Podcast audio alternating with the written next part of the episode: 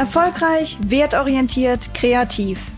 Der Podcast für Kreative, die ihr Fach bereits meistern und sich in Zukunft mehr an ihren Werten orientieren wollen. Mit mir, Sabine Hanau, und interessanten Gästen.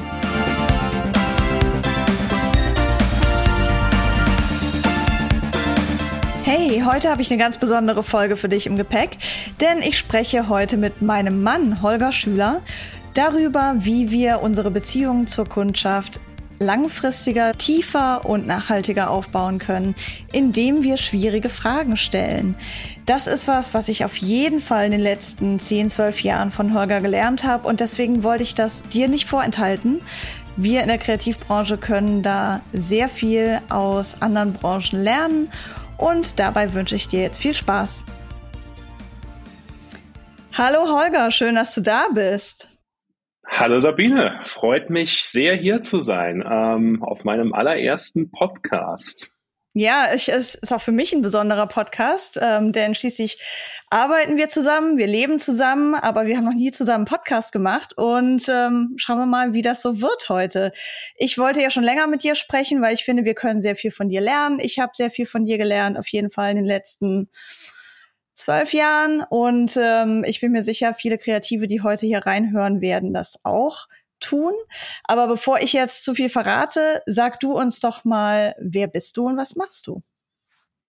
Sehr gern. Äh, das mit dem Lernen gebe ich natürlich sehr gern zurück. Ähm, und vielen Dank für die Blumen. Ähm, wer bin ich? Ich bin Holger, Holger Schüler. Ähm, und äh, beruflich bin ich Chief äh, Client Officer für From Scratch. Das ist ein großer Name mit C äh, und deswegen ähm, will keiner fragen, was das eigentlich bedeutet, aber ich erkläre das sehr gern, was das eigentlich bedeutet.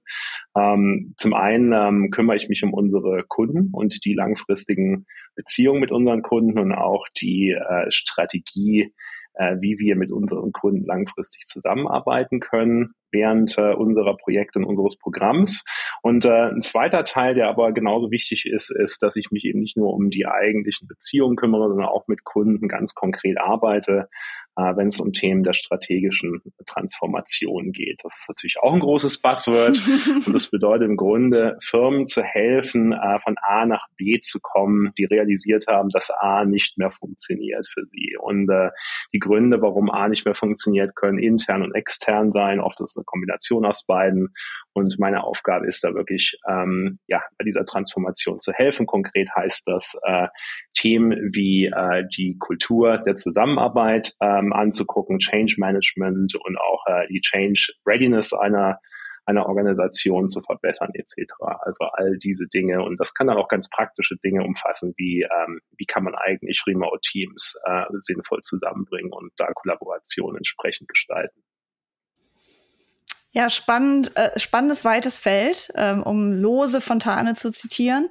Ähm, wir haben ja angefangen zusammen zu arbeiten, weil du das beobachtet und selbst erlebt hast, aber ich vor allem auch mit From Scratch immer wieder erlebt habe, dass wir äh, noch so eine tolle Website schreiben können, noch so ein tolles Training machen können, noch so tolle E-Mails produzieren können oder Broschüren oder was auch immer. Ähm, wenn die gesamte Organisation das nicht als Gelegenheit zur Veränderung, zur positiven Veränderung, zum Wandel begreift, dann ist das alles ähm, nur Schweineschminken. Ähm, also mit anderen Worten, bleibt auf der Oberfläche und im schlimmsten Fall stimmen die Wörter, die wir geschrieben haben, nicht mit der Realität überein. Ich bin mir sicher, das gleiche Prinzip existiert auch in Bereichen wie Design oder Fotografie oder ganz anderen kreativen Branchen, äh, die nicht so stark textorientiert sind. Und ähm, dafür bist jetzt du mit am Start. Das ist äh, super cool. Was uns jetzt aber ja hier in diesem besonderen äh, Kontext interessiert, ist vor allem das wertorientierte Arbeiten im Hinblick darauf, dass man damit ja auch erfolgreich sein will. Und da lade ich dich mal ein zu teilen. Was sind dann deine Werte, die dir bei dieser Arbeit wichtig sind? Ja, eine sehr gute Frage und die, die Werte, die mir dabei wichtig sind, haben mich eigentlich schon über die letzten Jahre und Jahrzehnte begleitet. Die sind jetzt nicht neu, weil ich jetzt äh, hier eine neue Aufgabe angenommen habe, sondern die ziehen sich eigentlich komplett durch, durch meinen Werdegang von, sag mal, IT in-house über ähm, Produktmanagement und dann auch Customer Success und, und Sales Leadership. Ähm, für mich sind die leitenden Prinzipien da, was die Kundenbeziehung angeht. Und wir können natürlich, Werte sind natürlich sehr komplex und es gibt sehr viele Werteebenen und Werteregionen, sage ich mal, die wir jetzt uns angucken können, aber ganz spezifisch in der Zusammenarbeit mit Kunden und Partnern ähm, war mir und ist mir immer sehr wichtig, dass Erfolg wirklich was ist, was auf beiden Seiten definiert wird und auch äh, auf beiden Seiten gemessen wird. Und nur wenn das auf beiden Seiten stattfindet, dann ist es auch auf der einen Seite ein solcher. Also ein Erfolg, der mir jetzt hilft, irgendeinen äh, Vertrag abzuschließen und beim Kunden nicht wirklich irgendwas auslöst, den, den kann man eigentlich nicht wirklich als Erfolg für sich verbuchen, denn das ist alles nur sehr kurzfristig und fällt spätestens beim nächsten Gespräch oder beim beim nächsten, bei der nächsten Verlängerung des Vertrages äh, einem wieder auf die Füße. Und äh, von daher war das für mich immer und ist nach wie vor ein sehr großes Prinzip, dass der Erfolg nur dann Erfolg ist, wenn der ein gemeinsamer Erfolg ist. Man kann natürlich jetzt hier so schöne Floskeln wie Win-Win oder sowas äh, mhm. ins Feld führen, aber darum geht's letztlich. Und ähm, ich denke fast, dass man da wahrscheinlich noch eine dritte Dimension einführen sollte. Und zwar ist die Frage, ist es für uns gut, ist es für den Kunden gut? Und wenn beide Seiten sagen, ja, passiert dann auch was Positives, was über den Kunden und uns hinausgeht. Also man könnte dann wirklich eigentlich von Win-Win-Win sprechen. Also sind beide Seiten damit zufrieden und ähm, erfüllt es die Bedingungen oder Anforderungen oder Träume oder Wünsche beider Seiten und passiert dann damit dann auch wirklich was Positives in der Welt. Und das kann kann natürlich sehr groß sein oder sehr klein, aber die Frage ist wirklich, so what? Also, also führt das Ganze auch zu was oder äh, ist das nur was, wo beide Seiten eine Box ticken und dann, dann wird das so abgebucht und äh, durchgezogen, aber es, es verändert sich nicht wirklich irgendwas dadurch. Hm. Ja, sehr spannend. Also ich habe erstaunlich oft die Erfahrung gemacht, ähm, dass sich Leute bei uns gemeldet haben. Und das war tatsächlich auch schon so, als ich äh, noch gar nicht selbstständig war, sondern noch äh, in der Agentur gearbeitet habe, dass sich neue Leute gemeldet haben. Und eine der ersten Fragen im Kennenlerngespräch war, welche Ziele verfolgt ihr denn mit dem Projekt, ähm, über das wir heute sprechen? Habt ihr euch da Zahlen gesetzt? Gibt es irgendwelche anderen Werte, woran ihr erkennen werdet, dass das ein Erfolg für euch war? Und oft, überraschend oft, ist mir dann so ein Schulterzucken begegnet. Das ist auch heute noch mhm. so, wo wir dann manchmal mehrere Gespräche planen, um das so aus den Leuten rauszukitzeln. Mhm. Ähm, aber wenn das für dich so ein wichtiger Wert ist, so ein wichtiges Prinzip, dass auf beiden Seiten der Erfolg gesehen werden muss, wie kommst du dann da überhaupt hin, dass der Kunde, die Kundin das für sich definieren und auch so kommunizieren kann, dass es bei dir ankommt? Hm.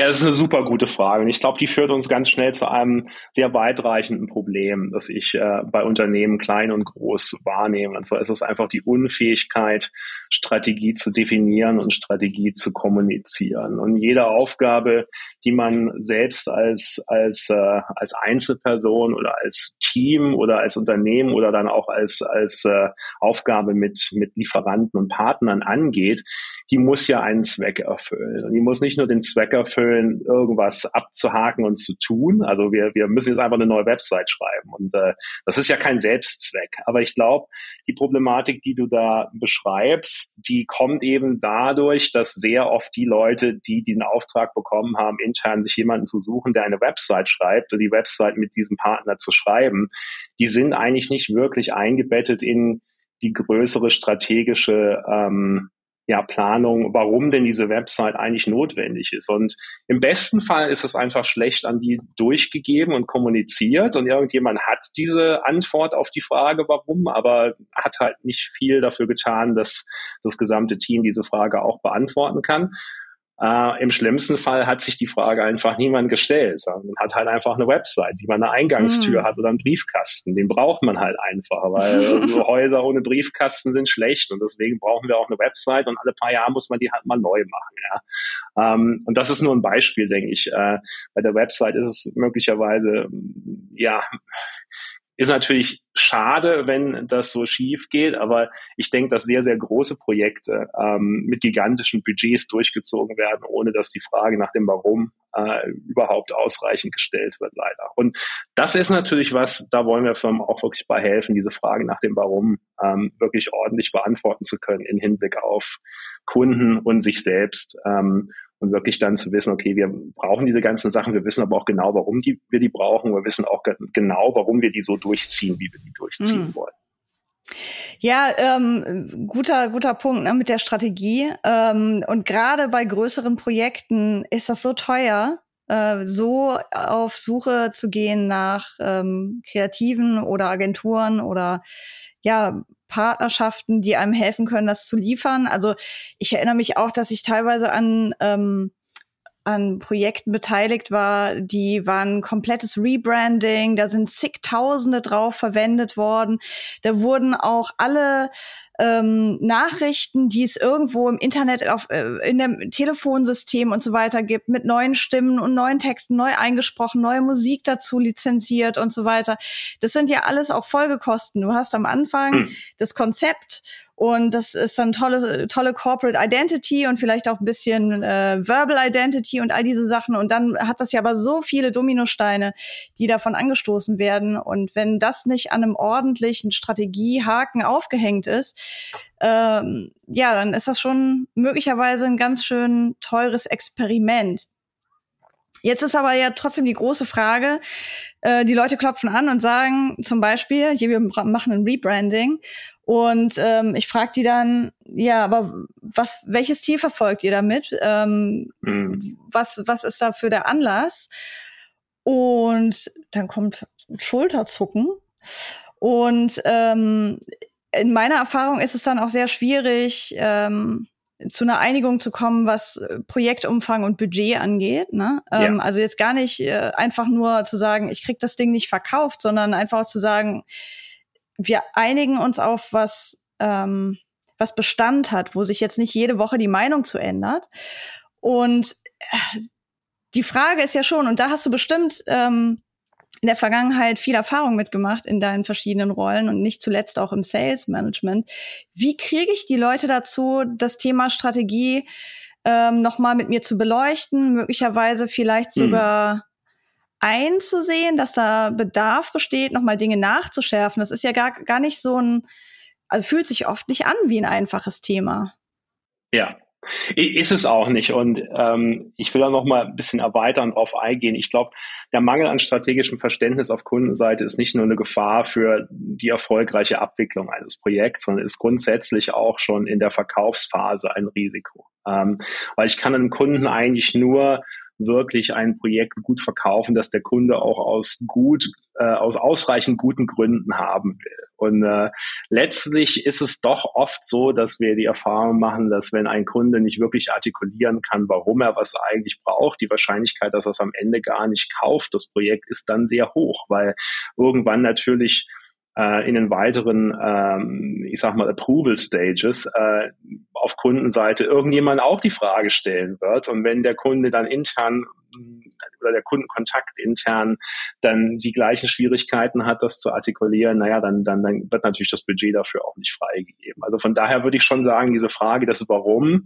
und was wollt ihr damit eigentlich erreichen? Was ist euer Pain Point? Äh, ich entschuldige mich auch jetzt hier schon mal für die ganzen Anglizismen, die ich hier so reinschmeiße, aber das kommt leider nicht anders, wenn man diese ganze lange Zeit im englischsprachigen Unternehmen verbracht hat. Aber ja, zurück, also wenn, wenn diese Pain Points nicht hundertprozentig verstanden werden und nicht ganz klar ist, was eigentlich die Zielsetzung einer Strategie ist, die hier verfolgt wird und für was ist. Und ist dieses Programm beispielsweise, das der Kunde haben möchte, ist das eine Strategie für den Kunden oder ist das nur eine Taktik? Und wenn das nur eine Taktik für den Kunden ist, was ist denn dann eigentlich die Strategie, zu der diese Taktik passt? Und was sind die Ziele, die diese Strategie versucht zu unterstützen? Also ohne diese Triade, sage ich jetzt mal, oder diese drei, drei Levels zu verstehen, wird es sehr schwierig, das Ding intern durchzubekommen. Und deswegen denke ich, ist das eine Frage, die muss man ganz am Anfang stellen. Und zur Frage, wie, wie kommt man dahin, wenn der Kunde diese Frage nicht beantworten kann? Da, ähm, da gibt es eine kurze Antwort und die ist, äh, man spricht einfach nicht mit dem Richtigen. Und die, die lange Antwort ist, wie kann man versuchen, von der Person, mit der man Kontakt hat, zu der Person zu kommen, die die Frage beantworten kann. Uh, und da kommt natürlich jede Menge menschliche Komplexitäten mit ins Spiel. Natürlich kann man niemandem sagen, ich glaube, Sie, Sie sind nicht der Richtige. Uh, danke für die Anfrage, aber ich will mit Ihnen nicht mehr sprechen. Schicken Sie mir einen Chef. Hoffentlich ist der klüger. Um, das genau. uh, wird nichts bringen. Aber ähm, man kann schon Taktiken ansetzen, um ähm, um das Netzwerk zu erweitern, sage ich mal, innerhalb des, des Kunden oder des, des Interessenten, äh, um, um dann eben zu sehen, okay, wie, wo sind da die Entscheidungsträger, Trägerinnen, die, die da mit ins Boot geholt werden können. Ähm, und das Ganze wirkt am Anfang dann vielleicht als sehr schwierig und komplex. Aber wenn es an den Punkt der Angebotserstellung geht, geht und der kommerziellen Details, ohne zu wissen, wie groß in finanziellen Dimensionen das Problem ist, das wir für den Kunden lösen können. Ohne diese Information ist es eigentlich ähm, sehr leichtsinnig, ein Angebot zu erstellen. Denn äh, die Frage ist natürlich dann, wenn das ein äh, sechs-, siebenstelliges Problem löst, warum soll das nur ein vierstelliges Projekt sein? Ähm, von daher, das sind dann auch Fragen, die kommen auf kommerzieller Seite dann schon auch mit ins Spiel. Ja. Also von daher halte ich das für absolut äh, nicht nur nice to have, sondern ich halte das für absolute ähm, ja, Grundanforderung an eine Beziehung mit einem Kunden oder Partner, dass man sich äh, hundertprozentig äh, mit dessen strategischen ähm, Zielen ja verknüpfen kann. Hm. Ja, jetzt hast du sowas gesagt, ne? wenn das Problem im, im sechs-, siebenstelligen Bereich ist, warum soll dann das Angebot nur im vierstelligen Bereich sein? Das klingt jetzt fast so ein bisschen, ähm, ja, so als ob ähm, wir den, den Preis am besten nach der Größe des Problems richten sollten. Aber ich glaube, das ist eigentlich nicht wirklich die Botschaft, die dahinter steht. Also sag mir, wenn ich falsch liege, aber für, aus meiner Perspektive ist es eher so, wenn das Problem groß ist, dann kann ich nicht erwarten, mit zwei oder drei Tagen Arbeit dieses riesige Problem zu bewältigen oder auch nur ansatzweise zu lösen. Und entsprechend muss ich mit einem größeren zeitlichen und energetischen Spielraum arbeiten. Und das kostet halt einfach mehr Geld, weil es wird mehr Zeit in Anspruch nehmen, wird schwieriger sein. Ich muss vielleicht mit Leuten zusammenarbeiten und die bezahlen. Und ähm, dieses, dieser Prozess lässt sich ja nur bedingt von vorne rein ausplanen bis ins letzte Detail. Ähm, und auch dafür braucht man dann eben entsprechende Spielräume. Also ich verstehe das so als den Hintergrund. Oder wie siehst du das? Ja, hundertprozentig. Äh, wir können wahrscheinlich einen eigenen Podcast, eine eigene Podcast-Serie starten zum Thema kommerzielle Modelle und sollte Value oder wirklich äh, Auswirkung für den Kunden oder Gegenwert äh, die kommerzielle Struktur des eigenen Angebots treiben oder, oder nicht. Aber unabhängig davon, ob das letztlich mein, ähm, mein Angebot beeinflusst, muss ich einfach wissen, wie groß das Problem ist, das ich löse. Ähm, denn äh, selbst wenn das sich nicht direkt auf meine kommerzielle äh, Seite ähm, niederschlägt oder auf die auswirkt, will ich ja doch, dass der Kunde die Beziehung entsprechend zu schätzen weiß aufgrund des Gegenwertes, den er aus der Beziehung äh, zieht. Und äh, wie gesagt, kommerziell, ob das jetzt dann auch damit gestaltet wird oder nicht, ist eine andere Frage, aber wir können eigentlich keine sinnvolle äh, Beziehung auf Augenhöhe führen mit einem Kunden oder einem Partner, wenn die Größe des gelösten Problems nicht äh, im Raum steht und klar ist. Und ja, du hast hundertprozentig recht, die, die wenigsten ähm, siebenstelligen Probleme lassen sich durch vierstellige Ausgaben mal ebenso lösen. Wenn das der Fall wäre, dann gäbe es deutlich weniger siebenstellige Probleme. Ähm, und daher ist es dann auch eine Frage, ähm, dem Kunden klarzumachen, wie ähm, der ideale Ausmaß eines Projektes aussehen muss und was eigentlich alles beinhaltet sein muss, um dieses Problem größengerecht anzugehen. Und auch natürlich, was das personelle und emotionale Engagement des Kunden in die Lösung seines eigenen Problems äh, angeht. Ja. Also deswegen, ähm, wir brauchen, wir, alle Menschen sind grundsätzlich überfordert mit ihrem Kalender und haben viele ähm, competing Tasks, sage ich jetzt mal, und Dinge, die sie gleichzeitig vorantreiben. Ähm, deswegen der beste Kunde braucht ständig Erinnerungen, was die wichtigen Schritte sind und wo es drauf ankommt. Und äh, leider funktionieren sehr viele Menschen so, dass ihnen Geldbeträge, die als Problem dargestellt und gelöst werden müssen, sehr gut als Motivator dienen. Ähm, und von daher ist es auch was, was wir brauchen, eben um entsprechende Stakeholder ähm, zu managen innerhalb einer, einer mhm. solchen Beziehung. Ja, da äh, reckt sich wieder der, das System, in dem wir leben, der Kapitalismus. Aber selbst wenn wir keine finanziellen Probleme lösen, sondern gesellschaftliche Probleme oder Umweltprobleme, äh, lassen die sich ja oft ähm, eben weil wir im Kapitalismus leben, in einem finanziellen Gegenwert darstellen. Oder es muss ja auch nicht immer Geld sein. Es können ja auch manchmal einfach Menschenleben sein oder ähm, die Leben von, von Walen oder Quadratkilometer ähm, Korallenriffe gerettet oder so. Äh, man kann das ja auch anders ausdrücken, aber die meisten äh, Firmen, mit denen wir arbeiten, genau. tatsächlich rechnen es um in Geld. So oder so. Genau, super. Ähm, das ist jetzt ein wichtiger Wert. Gibt es noch andere äh, wichtige Werte für dich? Also nochmal zusammengefasst, ähm, ich habe dich jetzt so verstanden, dass ein wichtiger Wert hm. eben der ist, dass es dieses dreifache, äh, diese drei ähm, Lagen, wie so beim Taschentuch, ähm, dreilagigen Erfolg gibt. Den Erfolg äh, für äh, uns als Kreative oder als ähm, Auftragnehmende, den Erfolg für die auftraggebende Seite und den Erfolg fürs größere Ganze, also gesellschaftlich, ähm, planetarisch äh, oder so. Das ist ja schon sehr umfassend. Ja, gibt's. es gibt auf jeden Fall noch, noch viele Bausteine daneben. Was, glaube ich, direkt daneben sitzt und äh, mir sehr wichtig ist, ist, ist Transparenz. Ähm, und das ist natürlich was, ich weiß, da äh, werden wahrscheinlich viele Leute sagen, Vertrieb und Transparenz sind so Dinge, die findet man selten äh, zusammen. Aber das halte ich für ein großes Problem, dass das so ist. Und da finde ich, müssen wir auch wirklich ziemlich hart dagegen ansteuern, denn ähm, ohne diese Transparenz kann man eigentlich auch nicht wirklich glaubhaft ähm, ja, erklären, warum es einem wichtig ist, dass alle Seiten entsprechend gleichermaßen Erfolg haben, weil dann wirkt das Ganze gleich wieder als Strategie, jemanden über den Tisch zu ziehen. Von daher Transparenz ähm, halte ich für unglaublich wichtig, auch was ähm, was schwierige Situationen angeht. Ähm, Beispiel die Softwareplattform, die jetzt hier, äh, die, die verkauft wird, hat technische Schwierigkeiten, die gelöst werden müssen. Es gibt natürlich auch ganz viele Möglichkeiten, mit bestehenden Kunden oder Interessenten umzugehen damit. Ähm, da, in meiner Erfahrung nach, ist der transparente Weg immer der beste gewesen. Ähm, nicht versuchen, jetzt hier groß irgendwie die PR-Abteilung zu fragen, noch irgendein Statement rauszuhauen, das dann von der Rechtsabteilung nach drei Wochen abgesegnet wurde, mit dem man dem Kunden dann mitteilen kann, warum irgendwas nicht funktioniert. Zum Zeitpunkt ist es zu spät und die Nachricht macht auch keinen Sinn mehr.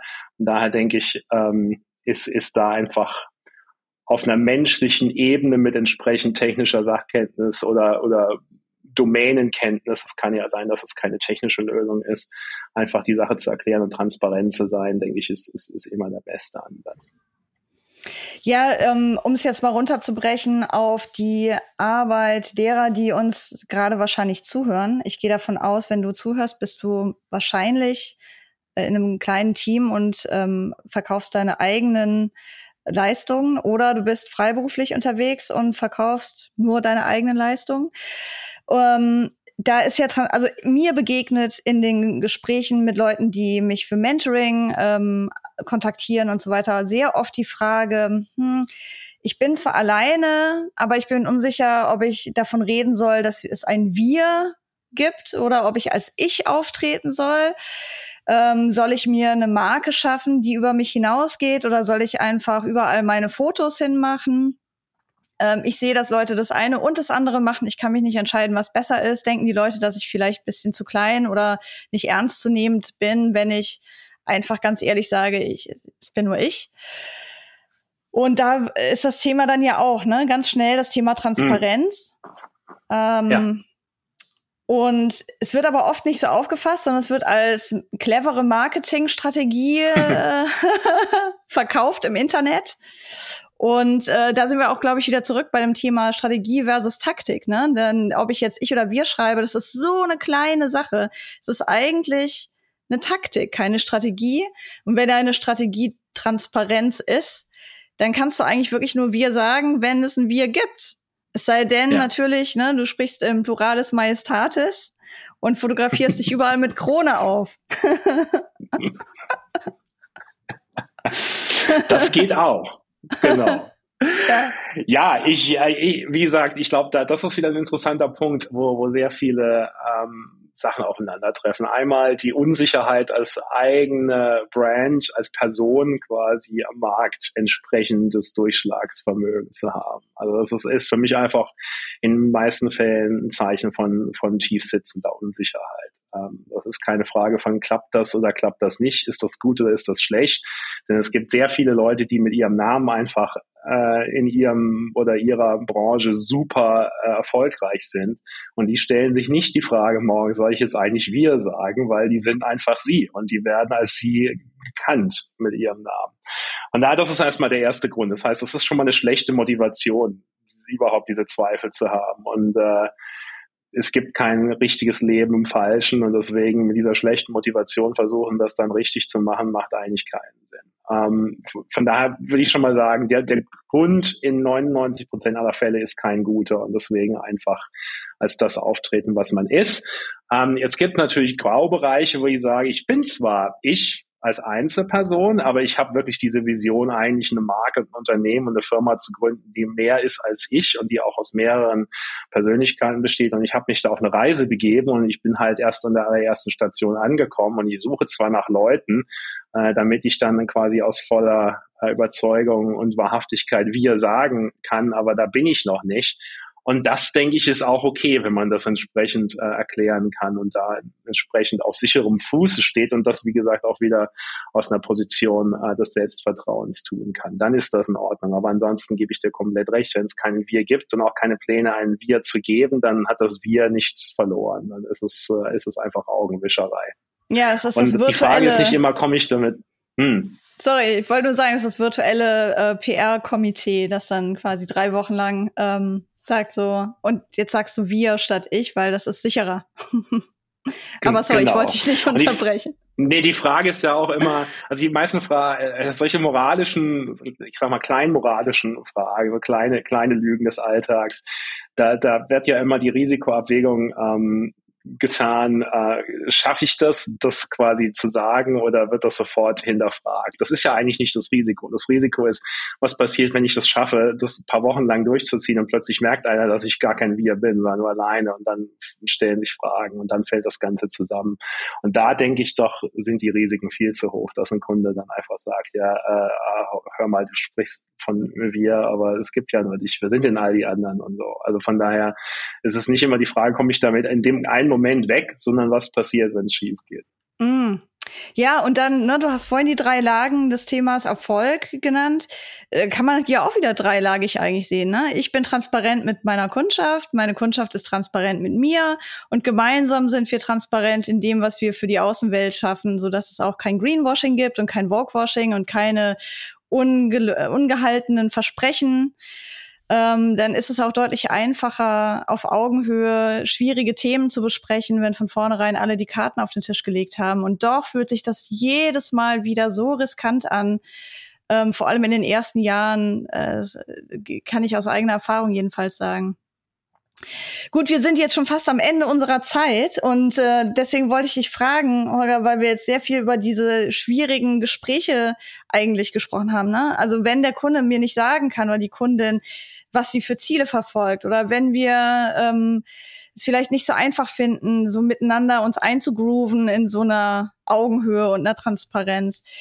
Hast du Tipps, die du uns mit auf den Weg geben kannst, wie wir da hinkommen können? Vielleicht einfach ein, zwei Dinge, die man machen kann, um in die richtige Richtung zu gehen? Ja, hundertprozentig. Also ich hatte ja vorher schon gesagt, man kann natürlich jetzt nicht dem Kunden sagen, du weißt nichts, ich will zu der nächsthöheren Person. Das, das geht natürlich nicht. Aber es gibt immer Mittel und Wege zu sagen, ähm, wie, wie kann ich jetzt mit jemandem sprechen, der Informationen hat, die du nicht hast. Ähm, eine Möglichkeit ist nicht, das persönlich zu machen, sondern immer zu, nicht zu fragen, ähm, wer kann uns dabei helfen, sondern wie können wir die Informationen finden. Weil das Problem ist, wenn ich die Frage nach einem Wer stelle, dann fühlt sich die angesprochene Person natürlich immer sofort degradiert und nicht, nicht ausreichend. Wenn ich aber Fragen stelle, die nicht persönlich sind, die einfach die Informationen versucht äh, herbeizuschaffen, dann, dann, dann ist das oft viel zielführender. Gleichzeitig ist es natürlich so, dass die Person, die man die man hat, mit der muss man gucken, ähm, wie man am weitesten kommen kann. Und da ist auch die Frage, was sind eigentlich die persönlichen Motivationen dieser Person über diesen eigentlichen Job, den die jetzt mit uns möglicherweise machen möchte, hinaus? Also wo sieht die sich im Unternehmen? Wo möchte die hin? Ähm, kann ich Motivation, die die Person selbst hat, nutzen, um diese Informationen herbeizuschaffen, um, um das Herbeischaffen der Information selbst zu einer vorteilhaften äh, Strategie für diese Person werden zu lassen? Denn wir wissen, dass ja oft die Menschen, die die wirklich schlauen Fragen stellen, die, ähm, ja, die merken wir uns. Äh, die Leute, die die Antworten haben, die sind nicht notwendigerweise so interessant wie die, die richtig guten Fragen stellen. Und äh, so eine Frage zu stellen, warum machen wir das eigentlich? Was ist eigentlich die Zielsetzung, die ultimative Zielsetzung der neuen Website? Äh, was, was, was sind die, die, die wirklichen Geschäftsziele, die wir damit verfolgen? Da würde ich als Vorgesetzter sagen, hm, das ist eine richtig gute Frage. Mit dem sollte ich oder mit der sollte ich mich hinsetzen und ein bisschen Zeit verbringen und gucken, dass die in der Situation ist, diese Fragen zu beantworten. Also ich denke, da, da, da gibt es viele Möglichkeiten und wir sollten die Menschen auch nicht unterschätzen und gucken, dass wir die bis zu einem gewissen Punkt fördern können. Und ähm, gibt diesen, diesen englischen Begriff des Champion Buildings innerhalb von, von Kundenbeziehungen, wo man natürlich schon diese Person dann auch aufbauen muss. Ähm, einladen zu Events etc. Einfach dazu gucken, dass man die Beziehung aufbaut, aber auch den Status dieser Person äh, im, im, in deren Unternehmen entsprechend äh, erhöhen kann und verbessern kann, um, um dann eben wieder diesen beiderseitigen Erfolg äh, zu haben. Ähm, und je mehr man davon tut, desto mehr kann man von der anderen Person dann auch verlangen. Also das ist auch der Punkt, so ich, ich, ich, ähm, das klingt alles sehr berechnend, aber ich denke, letztlich ist es einfach nur ein Runterbrechen von normalen menschlichen Mechanismen, die wir, die wir in der Gesellschaft sowieso haben. Dass eine Freundschaft hält nicht, wenn, wenn sie nicht belastbar ist ähm, und, und, und wenn nicht beide Seiten das Gefühl haben, dass sie durch die Beziehung äh, besser sind oder glücklicher sind. Wenn das eine einseitige Geschichte ist, wo eine Seite Energie abzieht und die andere Person eigentlich nie, keine Energie gewinnt, dann wird das nicht lange halten. Und das Gleiche ist, denke ich, im Geschäftsalltag auch der Fall. Und da denke ich, kann man schon dafür sorgen, dass dieser Energiefluss entsprechend ausgeglichen ist und dann, dann aber auch Situationen schaffen kann, wo man eben sagen kann, okay, jetzt müssen wir aber wirklich mal hier Durchbruch haben. Wie können wir das jetzt gemeinsam schaffen? Wie kannst du mit deinem Chef also irgendwie sprechen, dass wir das jetzt hier mal über den Berg kriegen, weil sonst passiert ja nichts. Aber das muss man eben tun, wenn man entsprechende, entsprechende Beziehungen schon hat. Damit kann man nicht mhm. durch die Tür fallen.